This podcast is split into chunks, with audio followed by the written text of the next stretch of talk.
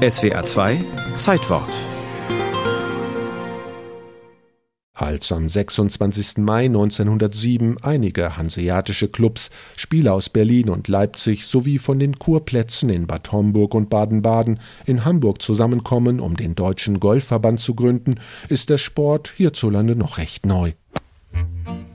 Damit angefangen haben Jugendliche, die während eines Aufenthalts in England sportlich infiziert wurden. 1890 rum haben Penela in Bad Cannstatt englische Rasenspiele gewollt. Warum? Die waren es leid, ewig zu turnen und nach Befehlen anzutreten, zu marschieren und haben in ihrer Freizeit Football, Tennis, aber auch Golf gespielt. Erklärt Dietrich Quanz, der sich intensiv mit der Geschichte des Spiels beschäftigt und das Deutsche Golfarchiv gegründet hat. Die jungen Leute verwandelten das Gelände des Cannstatter Vasen am Ufer des Neckars kurzerhand zum Golfplatz, buddelten Blechbüchsen als Ziele in den Boden und stellten kleine Sandkisten auf, von denen sie bequem abschlagen konnten.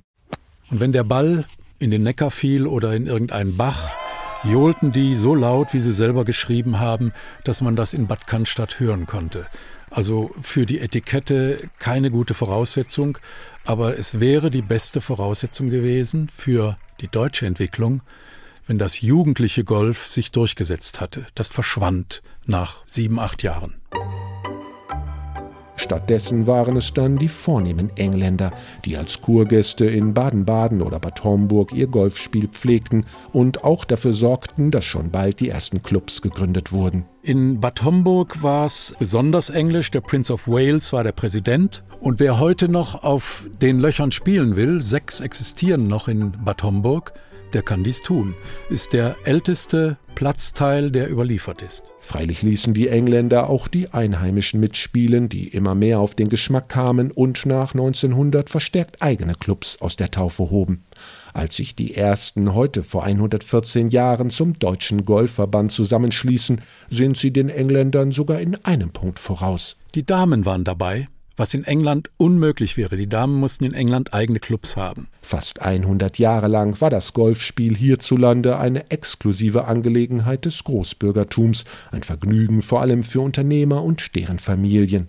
Ihnen war es vorbehalten, die Plätze anzulegen und die nötige Club- und Verbandsstruktur aufzubauen, eine deutsche Besonderheit, denn während es zum Beispiel in Schottland schon immer üblich war, auf öffentlichen Flächen zu spielen, haben die deutschen Kommunen sich lange Zeit gar nicht um Golf gekümmert. Wenn Sie in den 80er Jahren Golf spielen wollten und nicht in eine Golffamilie geboren wurden, war die Hemmschwelle von Ihnen selber her und auch, denke ich, vom Club her sehr hoch. Da haben die Länder wie Schweiz und Österreich durch ein massives Hotelgolf, was es dort gibt, eine Öffnung erwirkt. Dort haben viel Deutsche Golf spielen gelernt. Doch erst spät wurde das Rasenspiel hierzulande einem breiteren Publikum bekannt. 1975 entdeckte das Fernsehen den Reiz der 18 Löcher. Das ZDF übertrug die German Open. Was noch fehlte, war ein erfolgreiches Vorbild als Zugpferd. Der erste deutsche Golfstar folgte prompt und hieß Bernhard Langer. Mein erster internationaler Erfolg war also 1979 die Juniorenweltmeisterschaft. Was eben früher meine Schwäche war, war das kurze Spiel, das Patten. Und das hat sich dann ganz plötzlich etwas verbessert 1980. Und daher war dann diese Leistungssteigerung festzustellen.